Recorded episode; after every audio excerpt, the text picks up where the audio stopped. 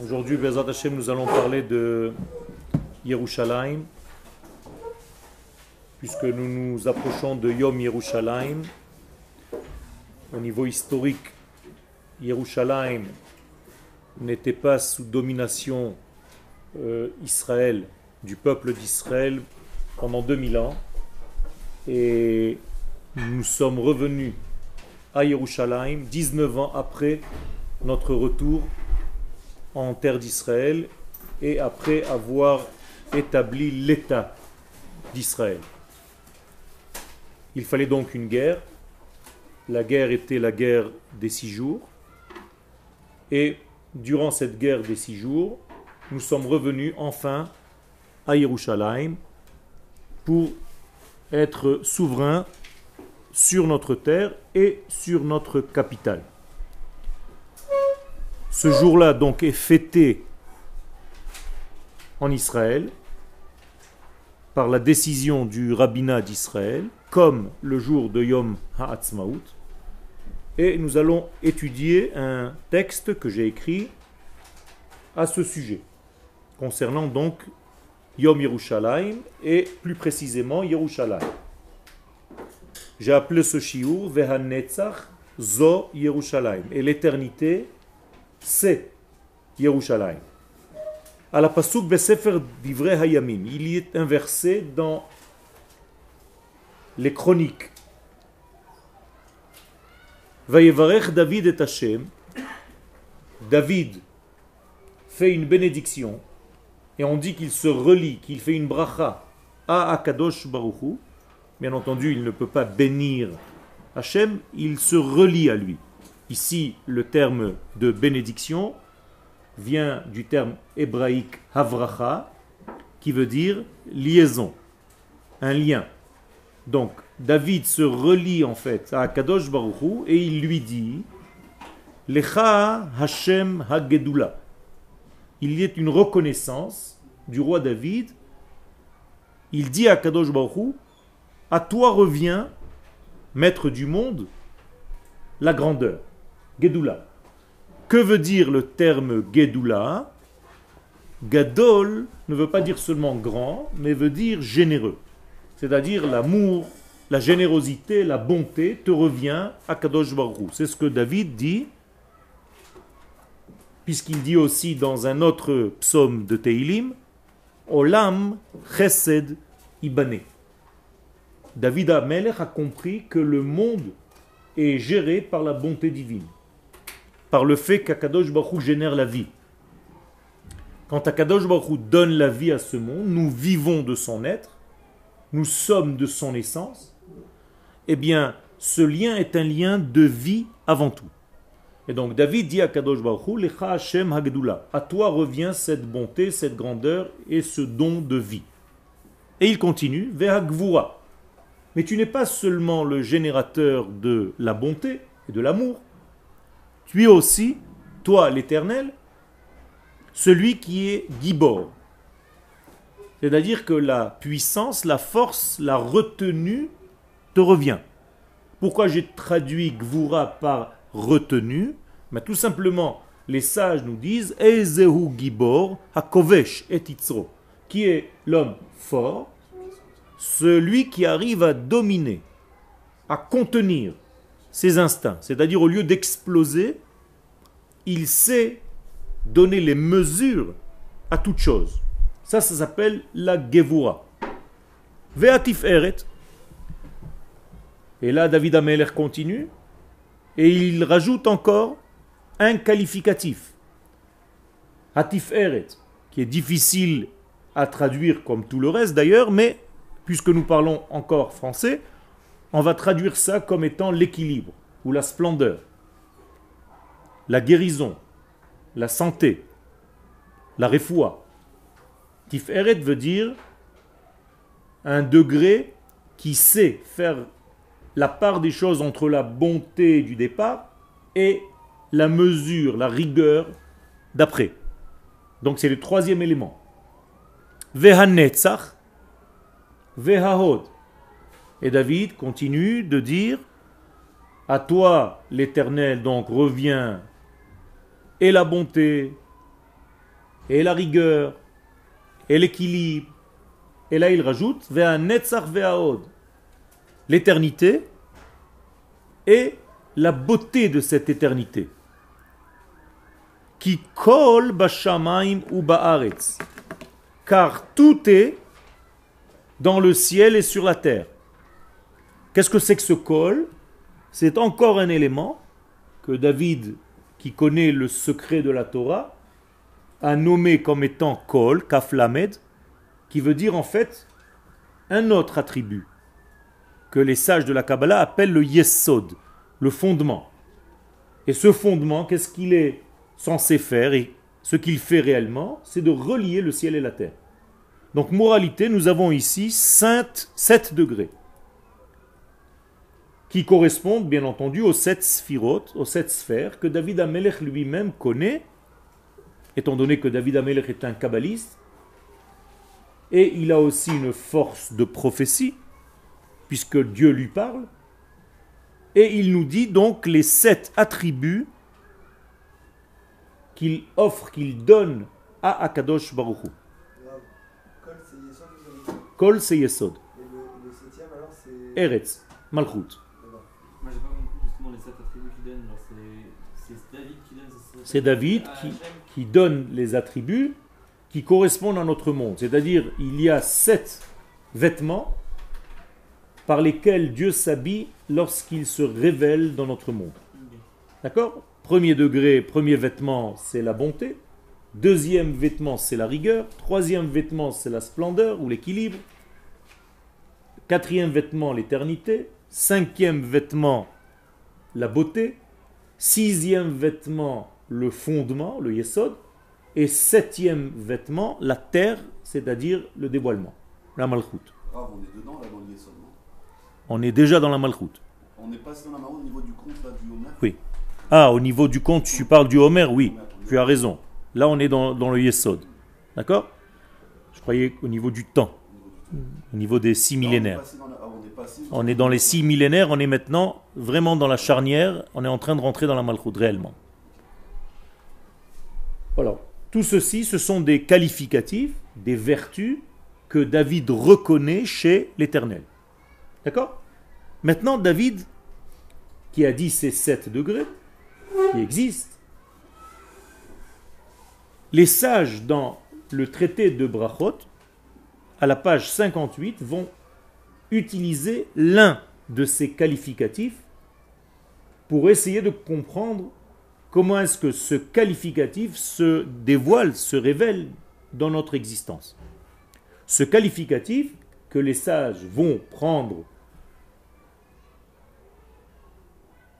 et qui concerne notre cours aujourd'hui, Tana Mishme de Rabbi Akiva, nous avons reçu un message au nom de Rabbi Akiva, Lecha Hashem Agedula, donc je reprends tout ce que David Amelech a dit, à toi Hashem revient la Gedula, la puissance, la force, et voilà comment la Gemara, donc selon Rabbi Akiva, il va traduire ces notions en une réalité. Par exemple, Lecha Hashem Agdula, d'où est-ce qu'on sait qu'Akadosh Baruch est bon, qu'il donne, qu'il génère de l'amour. Va dire la Gemara, Zokriat Yamsouf, parce qu'il nous a ouvert la mer. Ve'agvura, d'où est-ce qu'on sait qu'Akadosh Baruch est puissant, qu'il est fort, qu'il est dans la retenue? Zo Makat Bechorot. Il a frappé les premiers-nés d'Égypte, c'est-à-dire il a fait un tri. Il faut être fort pour savoir faire la différenciation entre les premiers-nés égyptiens et les premiers-nés d'Israël. C'est une forme de puissance, de mesure. Veatiferet, troisième élément, la splendeur, dit la Gemara, au nom de Rabbi Akiva, Zo Matan Torah. La splendeur, c'est le don de la Torah, c'est-à-dire que la Torah représente l'équilibre de l'homme, comme Tiferet, au niveau des sphères. Et ce qui nous intéresse aujourd'hui, Vehanetzach zo Yerushalayim. Voilà. Dit la Gemara, l'éternité, c'est Yerushalayim. Vehahod, et la beauté, Zebet Amigdash. À l'intérieur de Yerushalayim, il y a le temple de Yerushalayim. Nous allons nous arrêter aujourd'hui sur l'un de ces qualificatifs, Vehanetzach Zo Yerushalayim. Au nom de Rabbi Akiva, donc, l'éternité équivaut à Jérusalem, à Yerushalayim. Qu'est-ce que voulait nous dire Rabbi Akiva en nous disant que Yerushalayim représente l'une des sphères, des sept sphères inférieures? Il y a dix sphères en tout. Les sept inférieures sont celles que nous venons de citer Chesed, Gvura, Tiferet, Netzach, Hod, Yesod et Malchut. Et parmi ces sept dernières, il en est une qui s'appelle donc Netzach. Et Rabbi Akiva lui a donné en fait une expression réelle. Et elle s'appelle Yerushalayim. La question est pourquoi? Comment est-il arrivé, Rabbi Akiva, à cette conclusion que l'éternité, c'est Yerushalayim? Les fisés. Donc maintenant, je développe. Selon ce qu'on vient de lire, Bechinat donc l'élément que nous avons désigné en tant que éternité, ou bien victoire, je vous ai dit tout à l'heure que je vous ai traduit rapidement, mais même les traductions que je viens de donner trahissent quelque peu le message que je veux donner. Mais, encore une fois, puisque nous sommes pauvres, encore une fois de l'hébreu, et nous devons traduire encore en français, donc je suis obligé de donner une traduction quelconque, mais faites attention de ne pas tomber dans le piège d'être sclérosé par cette traduction. Dépassez-la. Alors, Netzach, qui veut dire donc l'éternité, Kshura Yerushalayim, est relié à Yerushalayim. Rabbi Akiva, l'essentiel de la Torah orale, s'il nous donne un enseignement, un renseignement tel que celui-ci, c'est qu'il faut lui donner du poids. Pourquoi, d'après vous, Jérusalem est de l'ordre de l'éternité? Mais tout simplement parce que c'est le point de contact terrestre entre l'éternité supérieure, absolue, les benri et tous les éléments qui changent, qui sont soumis au temps, au changement dans notre monde. J'explique un petit peu plus clairement. Rabbi Akiva est arrivé à cette conclusion que le Netzar, que l'éternité, c'est Jérusalem, mais tout simplement parce que Jérusalem joue ce rôle dans ce monde. On a reçu par tradition, par transmission, que Jérusalem est le point de contact par lequel tout ce qui est divin se transforme en réalité matérielle. Et Tiferet, c'est lié à une partie du corps humain. Tiferet, c'est lié au torse. À la clé, non. À la clé du, du, du cœur, qui, dans d'autres termes, selon le degré que j'utilise dans le corps, si j'utilise le corps entier, c'est en réalité le torse. Mais si j'utilise le niveau de la tête seulement, ça peut être aussi le cou. D'accord? Parce que le bêta s'appelle aussi talpiot comme un tsavarer, comme le cou. Donc il faut savoir à quel niveau je me situe. Toujours est-il que ce sera toujours une partie centrale. Alors que Netzach se situe à droite. Ça c'est très intéressant. C'est-à-dire que la sphère de Netzach se situe à droite des sphères. Alors que Tiferet se situe toujours au centre des sphères.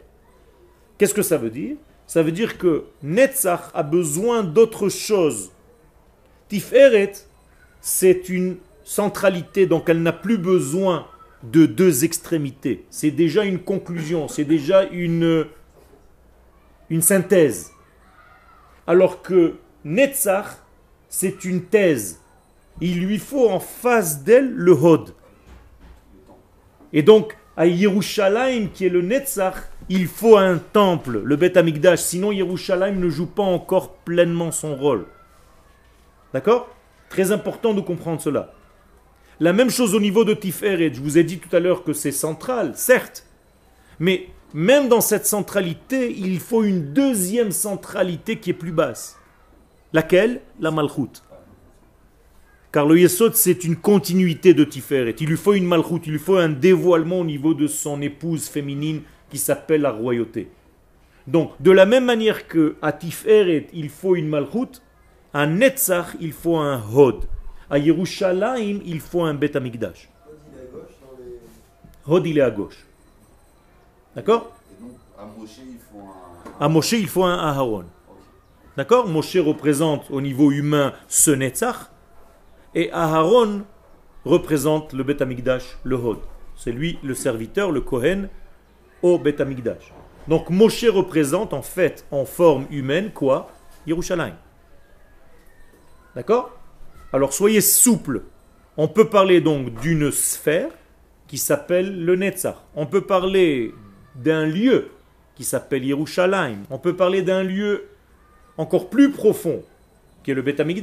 On peut parler d'un être qui s'appelle Moshe Rabbeinu. Et je peux continuer à donner des qualificatifs sans arrêt. Il faut savoir de quel niveau nous parlons. Ok? Moshe Rabbeinu, son attribut inférieur, c'est le Netzach. Même s'il a un autre attribut en haut, qui est beaucoup plus élevé, qui ne nous intéresse pas aujourd'hui, mais juste pour le savoir, il s'appelle Yesod de Chochma, Yesod de Abba. C'est un monde beaucoup plus élevé. Pour l'instant, nous nous contentons de Netzach égale Moshe Rabbeinu. Est-ce que jusque-là c'est clair? Je sais que c'est un petit peu technique, mais quand vous allez comprendre le, le- l'édifice, en fait, il y a des secrets énormes là-dedans. Le point de contact entre l'infini et le fini. Lorsque Dieu crée le monde, par quel point matériel il commence? Yerushalayim. Donc Yerushalayim c'est le début en fait de la matière. C'est là, là qu'a eu lieu le début de la matière. Donc il est comme matrice de toute la matière. Si tu veux savoir ce qui se passe en Inde, tu peux trouver la source à Yerushalayim. D'ailleurs, Shlomo Amelech, le roi Salomon, savait planter un piment dans un lieu précis du Beth Amikdash et il savait où est-ce qu'il allait pousser en Afrique. De la même manière qu'en médecine aujourd'hui, tu peux toucher un point du corps qui a une ramification avec un autre point dans l'autre extrémité du corps. Mais c'est la même chose au niveau terrestre. Si vous savez toucher les points à Yerushalayim, si vous savez appuyer sur les boutons, vous pouvez en réalité travailler sur le monde entier, en- entier sans bouger de Yerushalayim.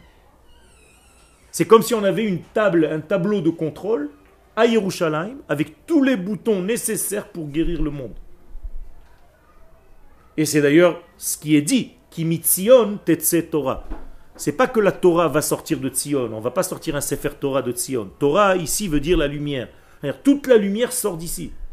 Ou Dvar Hashem, la parole divine, donc qui fait vivre le monde, mi Yerushalayim. Elle sort de Yerushalayim. Donc c'est le point initial, c'est la matrice de toute la matière. Donc c'est le début de tout, de toute existence. Maintenant vous comprenez pourquoi donc c'est l'éternité. Parce que si ce point, c'est le premier passage entre l'infini et le fini, c'est qu'il a un petit peu de l'infini et un petit peu du fini. Il est obligé d'avoir les deux. On est d'accord Puisque c'est un interface entre les deux degrés. Si je suis intermédiaire entre toi et lui, c'est que j'ai un peu de toi et un peu de lui. Sinon, je ne peux pas faire le lien. Donc Yerushalayim a la moitié supérieure qui appartient au divin et sa moitié inférieure qui appartient au degré de ce monde. C'est clair? J'essaye d'être le plus clair possible.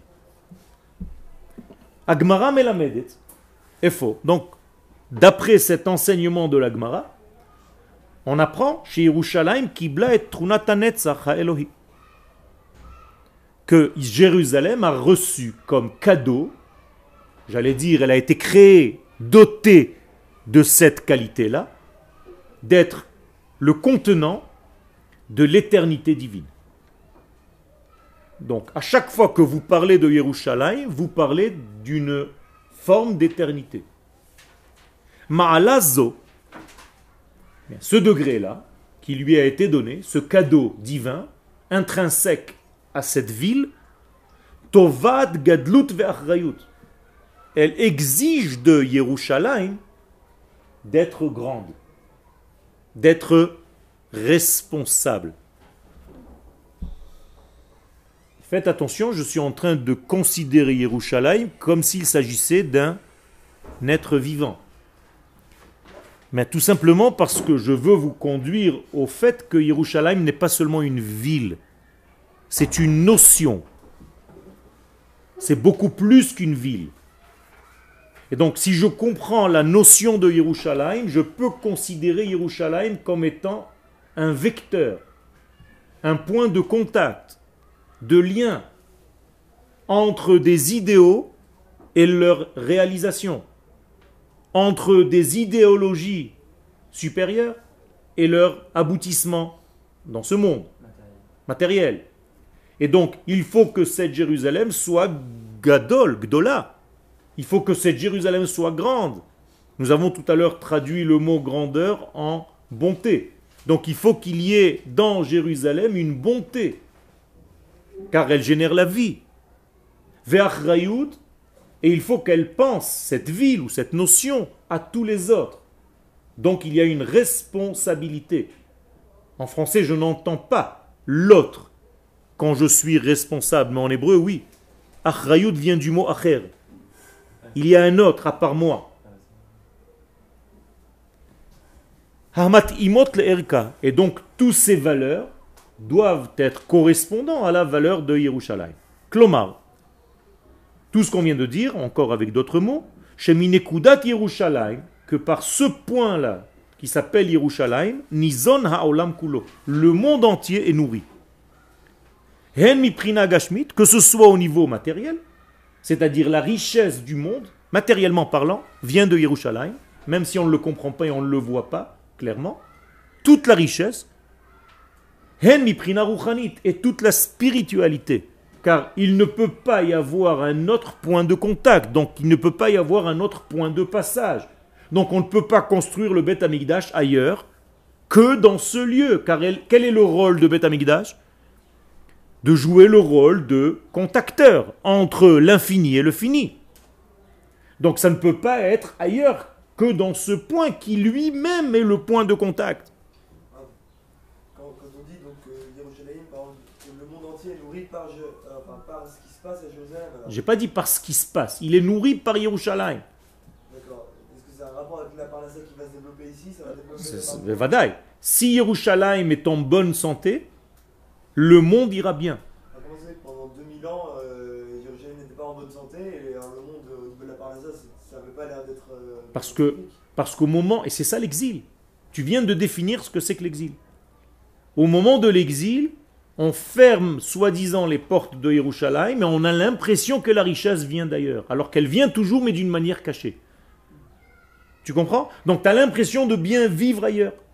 C'est pour ça d'ailleurs que beaucoup de juifs ne comprennent pas le besoin de revenir ici. Il n'y a peut-être pas de bénédiction dans la richesse. Il y a fait. Alors, c'est une, un semblant de bénédiction, un semblant de bien-être, mais en réalité, c'est un exil.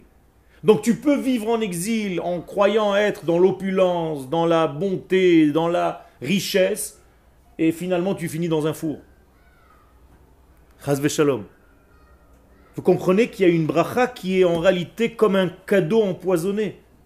Tu as l'impression que tu vis dans un château, mais c'est un château qui est en forme de prison.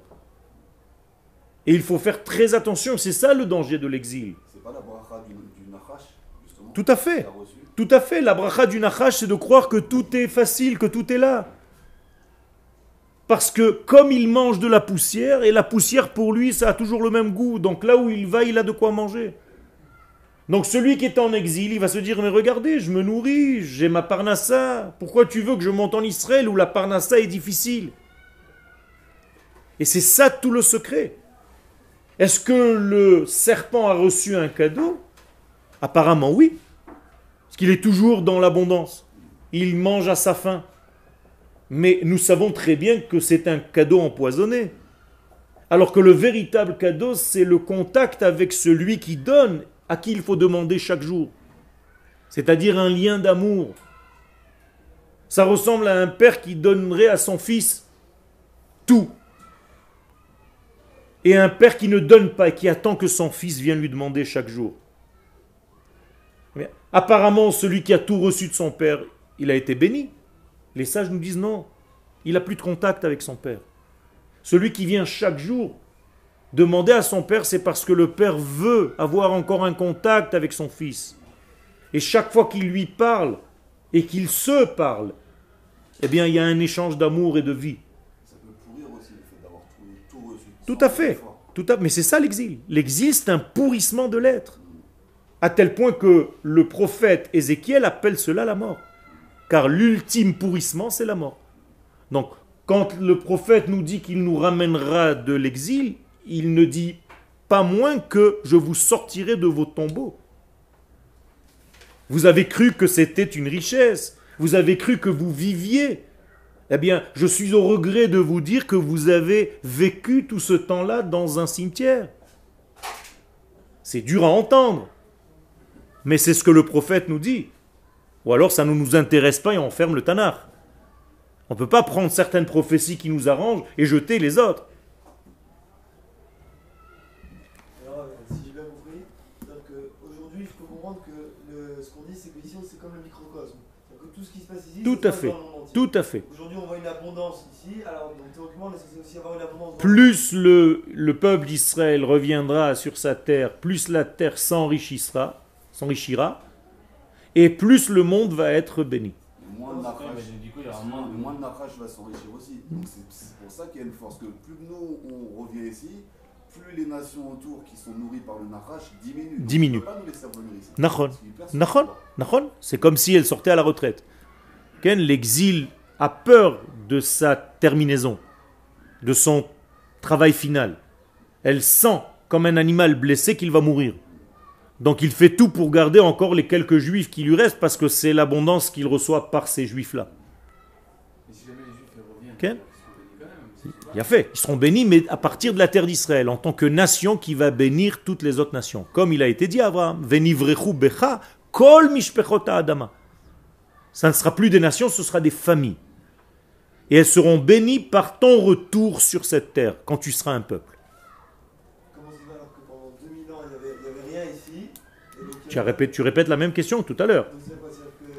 Donc euh, Ça veut dire que les choses, au lieu de venir d'ici d'une manière claire, ça passe par ici, mais on dirait que ça vient d'ailleurs. Donc tu vois toi que la superficialité de la Ça chose. Ça passe toujours par là, que ce soit en exil ou pendant la Géoula. Seulement, au moment de la Géoula, ça passe d'une manière claire et limpide, et au moment de l'exil, ça passe d'une manière cachée. Et ceux qui ne voient pas pensent que la bracha est ailleurs. Et ça change rien alors que ça soit clair ou pas clair? Bien sûr, ça change. Il y a plus de bras. Bien sûr, quand c'est clair, tu participes au mouvement et tu génères la vie. Donc tu commences à prendre part, tu deviens associé à la bénédiction du monde. Venivrechu becha. C'est sûr que c'est Akadosh Baruch qui donne toujours la bracha, mais là il y a un nouveau. C'est par le retour d'Israël, c'est comme si la bracha devait passer par toi, tu deviens canal de la bracha. C'est autre chose. Et celui qui est canal de la bracha, c'est lui-même le premier qui reçoit cette bracha. Donc toi-même, tu seras beaucoup plus riche. Et de ta richesse vont s'enrichir les nations du monde qui te respectent. Et du coup, il y, a un- il y a un problème dans le sens où euh, si justement cette force elle vient de Jérusalem, ça veut dire qu'on en- on enrichit le pays. Mais si on enrichit ce pays-là, on enrichit aussi les autres nations. Tout à Donc, Ça fait. veut dire qu'il y a un problème dans le sens où les gens ils se disent quoi? Ils se disent que si ça enrichit quand même les autres nations, quel est l'intérêt de revenir en. Mais le but du monde, c'est d'enrichir les nations, c'est pas de les assécher. Non, bien sûr, mais il faudrait qu'il y ait un espèce de contrepartie pour que, le, enfin, que les gens puissent revenir. Il y aura toujours un libre arbitre. Hmm. C'est-à-dire que si tu es aveugle, c'est ton problème. C'est pour ça que tu pries tous les jours, cinq fois par jour avec les Chazarot, et tu dis, Akadosh Baruch fasse en sorte que je sois parmi ceux qui verront. Parce qu'apparemment, si je dois prier autant, c'est qu'il y aurait, il y aura, malheureusement, des personnes qui font partie de notre peuple qui resteront aveugles, qui ne verront rien. Même quand Akadosh Baruch Hu va revenir à Tzion, ils ne verront rien, ils ne comprendront rien au film. Mais ce, qui- veut dire, ce que, ce que j'ai cru comprendre, c'est qu'en fait, les nations, ils voient qu'ils reçoivent une bénédiction, qu'on soit là ou pas. C'est ça que tu as voulu dire. Donc, qu'est-ce qui fait voudraient qu'on soit plus ici que quand on ne l'est pas C'est ça Alors, euh, encore une fois, les nations du monde vont voir le changement de la bracha. Cette bracha va être vivante. Comment est-ce qu'on sait que quelqu'un a une bracha? C'est que du peu que tu as, tu as de l'abondance. Aujourd'hui, les nations du monde sont dans un état de dépression. Toutes les nations du monde, de plus en plus. Regardez la panique qui se passe de plus en plus. Tout est en train de mourir. L'Europe est en train de mourir. Vous êtes en train d'assister à la mort lente et relativement rapide de l'Europe et de la France. Mais pourtant, il n'y a jamais eu autant de consommation. Il y a énormément- Nahon. Mais c'est une consommation qui est en réalité superficielle. Tu manges beaucoup, comme disent les malédictions dans la Torah, mais ça ne remplit pas ton ventre. Tu manges du vide. Tu ne te remplis pas, alors que la bénédiction, c'est de manger un peu et ça devient une multiplicité dans ton ventre. D'accord? Ça, c'est la bracha. Donc, il ne faut pas tomber dans l'illusion optique. Il y a une grande illusion optique. Toi, tu vois des magasins, tu vois des papiers cadeaux, tu vois des sacs d'achat, et tu vois des marques, et tu vois des trucs, et tu te dis, mais c'est là-bas que ça se passe. Et la Torah, elle vient te dire, fais attention, c'est un leurre. Je t'offre des lunettes spéciales pour voir plus clairement. Prends-les, ces lunettes. Ces lunettes se trouvent dans la Torah, c'est le seul magasin de lunettes. Si tu n'as pas cette vision de la Torah et dans la Torah profonde, tu ne verras pas. Netzach, c'est pour ça que je vous l'ai traduit tout à l'heure, c'est la victoire. Netzach zo Yerushalayim, dit Rabbi Akiva. Ça veut dire la victoire, c'est Jérusalem. Si tu n'as pas compris encore ça, c'est que tu es aveugle. Pour l'instant, tu vas dire la défaite, c'est Yerushalayim. Paris, c'est la victoire. C'est ça que tu te dis quand tu ne vois pas clairement les choses. Et là, la Torah t'invite à un regard profond. Ki mitzion Torah ou dvar Hashem Yerushalayim. Si nous croyons que nous sommes certains de la véracité de notre Torah, que c'est une Torah qui est venue de l'infini, béni soit-il, ben, on est obligé de croire ce que cette Torah nous dit, ce que Dieu dit aux prophètes. S'il nous dit que c'est de Tzion que sort la lumière, Torah n'est pas un bouquin, c'est la lumière, Ora. Ou Dvar Hashem, la parole de Dieu, c'est-à-dire la parole qui fait vivre. C'est pas une parole blablabla. Bla, bla. C'est une parole vivifiante, vitale. D'où est-ce qu'elle sort, Yerushalayim Si tu n'as pas compris ça, c'est que tu as un problème. Yerushalayim poelet, donc Jérusalem, travaille, fonctionne. Ketsinor, comme un canal, hamolich et kol ha-shefa ayored al haolam min ha'elyonim. Comme un canal conducteur de toute l'abondance, quelle qu'elle soit, dans n'importe quel domaine, qui descend depuis les cieux sur la terre. C'est Yerushalayim qui joue ce rôle.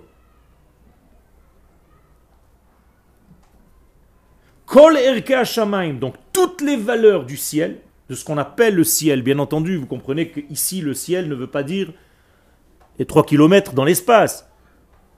Le ciel veut dire le degré ultime, la pensée divine. Bien, tout ça, hamofim be'olamenu, tout ce qui apparaît dans notre monde, ovrim derech hamusag Yerushalayim. Et là, j'introduis la notion. Exprès. Je suis sorti de la ville et je vous fais comprendre, je vous donne un message, il ne s'agit plus donc d'une ville, ne regardez pas Jérusalem comme une ville seulement, avec des rues, et des maisons, et des quartiers. Adressez-vous à Jérusalem comme une notion. C'est un moussag, un moussag qui dit quoi? Aura, lumière, tzedek, justice, emet, vérité, yosher, droiture, moussar, équité, ahava, amour, briout, santé, simcha, joie, bonheur. Ça, c'est Yerushalayim. C'est ça que tu dois ressentir, c'est ça que tu dois recevoir de cette ville, c'est ce qu'elle donne. Et la shebeshinui sedera otiyot, malheureusement, lorsque tu inverses l'ordre des choses, yachol erecha netzach, eh ben, tu fais en sorte que netzach, en changeant les lettres, devienne chitzon, c'est-à-dire extériorité. Comment on dit Nabucodonosor en. Nebuchad netzach, pas netzach, netzar, Ah, pas avec un resh à la fin. Moussag? Veut dire notion. Donc si j'inverse Netzach, j'obtiens trois lettres Hitzoniut, qui veut dire superficialité, extériorité. Donc c'est très facile, même dans l'éternité qui est profonde, voir que de la superficialité. Lorsque les explorateurs demandent à Moshe de rentrer sur la terre d'Israël, Excuse-moi, c'est quoi le. C'est écrit sur ton texte. Chitzon, Chitzoniut. D'accord? Lorsque les explorateurs viennent voir Moshe,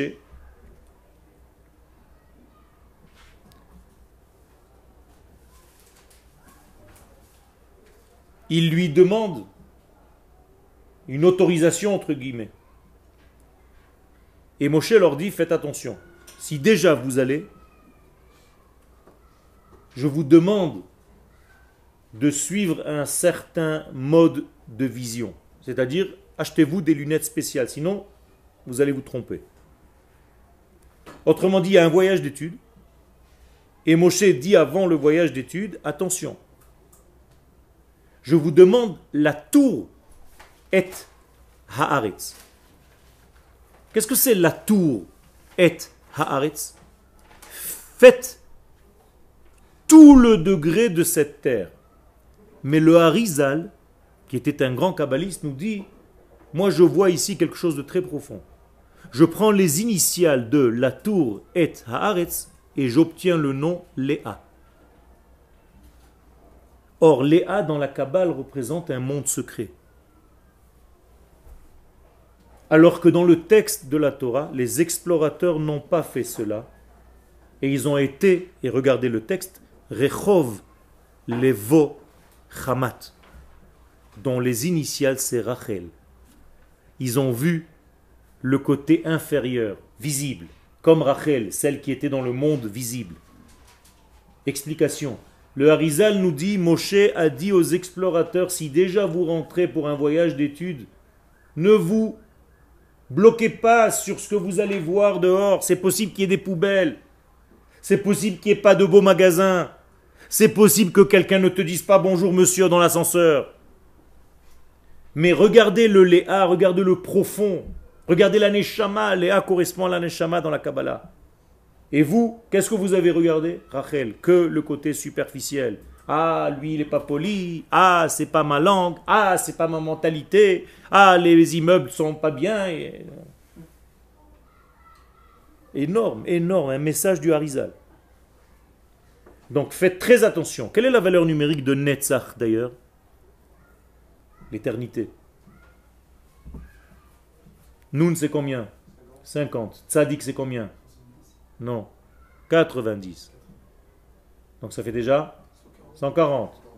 Et Chet 8, 148. Qu'est-ce que j'obtiens en écrivant autrement ça?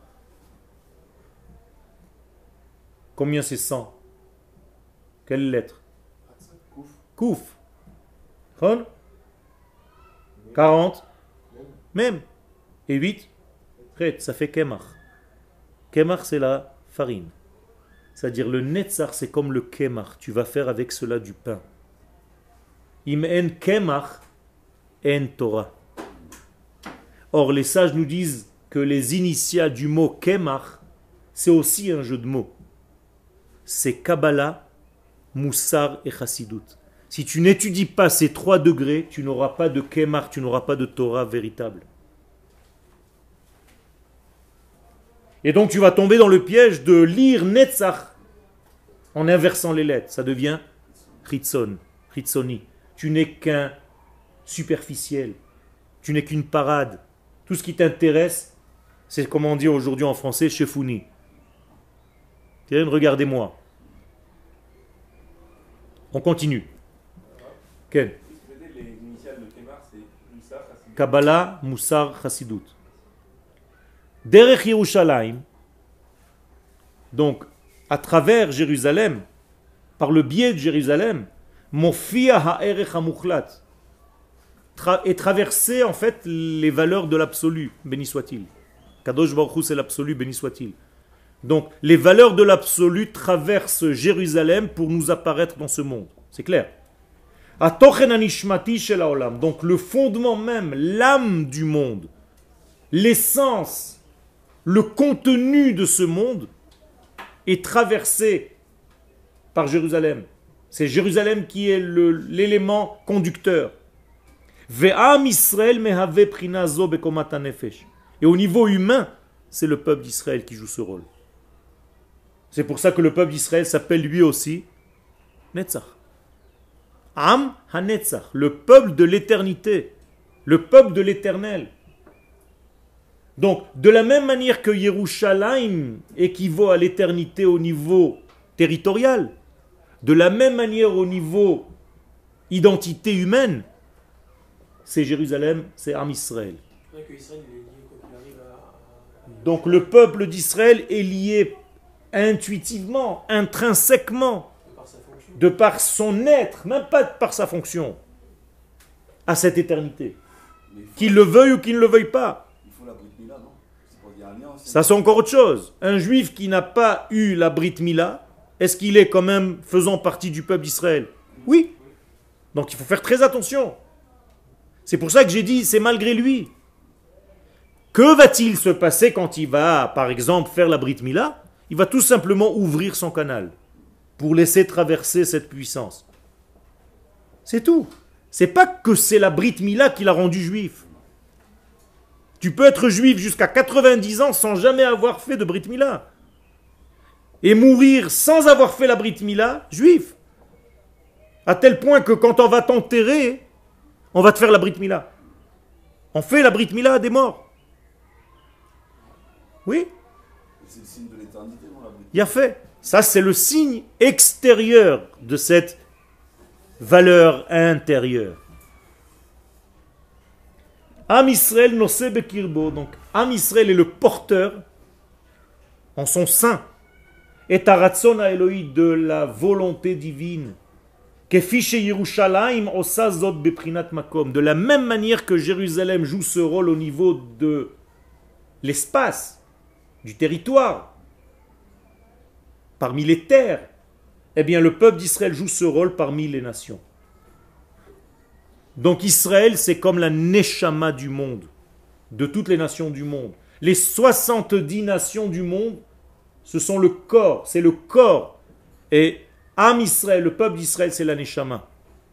Quel est le rôle de la neshama dans le corps? De lui donner la vie et de le conduire, de le diriger. Vous croyez que c'est par hasard que c'est le peuple d'Israël qui a inventé le Waze? C'est nous la direction de ce monde, même au niveau le plus simple. Comment les nations peuvent être aussi aveugles? Si, ils sont aveugles, c'est-à-dire s'ils savaient ce que le, temple apportait ou que Israël pouvait apporter. Il a Alors ce que tu viens de dire, c'est une Gemara meforeshet. Ilu yadou umota olam. Si les nations du monde savaient ce que le temple leur aurait donné, elles se seraient unies, toutes ces nations, pour nous payer le temple tout de suite. Construisez-le, arrêtez de nous laisser dans l'angoisse. Bien sûr qu'il est fort. Il est très fort le Nachash. Quel est le rôle du Nachash? Non. De te dire que tu es aussi grand que Dieu. Viitem ke Elohim. Yod et. Le bien et le mal, c'est pas la Torah qui va te le donner. Toi, tu peux arriver à la même conclusion tout seul avec ton cerveau. C'est ça le Nachash. C'est ce qu'il a dit au premier homme et à la première femme. Vous serez comme Dieu. Il veut vous embrouiller, lui aussi, il a mangé de cette pomme ou de ce fruit, peu importe. Vous croyez Il était avant vous, il a mangé, il est devenu ce qu'il est. Vous allez manger, vous allez devenir comme lui. Ça veut dire l'homme pense qu'il est Dieu. Que sa pensée, c'est elle qui dirige.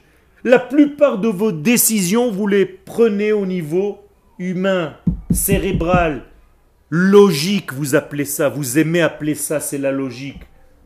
Je suis cohérent. Je suis réaliste.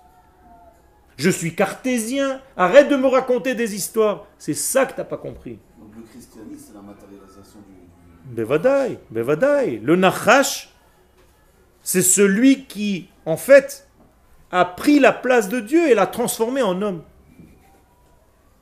Qu'est-ce que c'est que cet homme-là? Pour eux, c'est devenu Dieu. Donc Dieu est devenu un homme. Comprenez jusqu'où ça va? J'aime bien ta façon de penser, tu, vas loin. Yerushalayim metargem et eterke ruach. Donc Yerushalayim, c'est la traductrice des valeurs de l'esprit éternel. Les shel chaim ba'olam en, vie réelle. C'est comme s'il y avait un, traducteur. Aujourd'hui, le traducteur s'appelle Babylone, hein, comme par hasard. C'est bizarre. Moi, j'ai un nouveau dictionnaire, il s'appelle Yerushalayim. Yerushalayim, c'est le seul dictionnaire qui peut traduire les valeurs de Dieu en valeurs humaines. C'est-à-dire, quand tu dis une parole divine, pour que le monde le comprenne, ça doit passer par Yerushalayim, par un filtre. Dès que ça passe par le filtre Yerushalayim, c'est immédiatement traduit pour être compris par l'homme. D'accord? Ok. Quand on parle de, une fois j'ai entendu qu'à Hebron aussi il y avait une sorte de, de, Nachon. de passage. Nachon.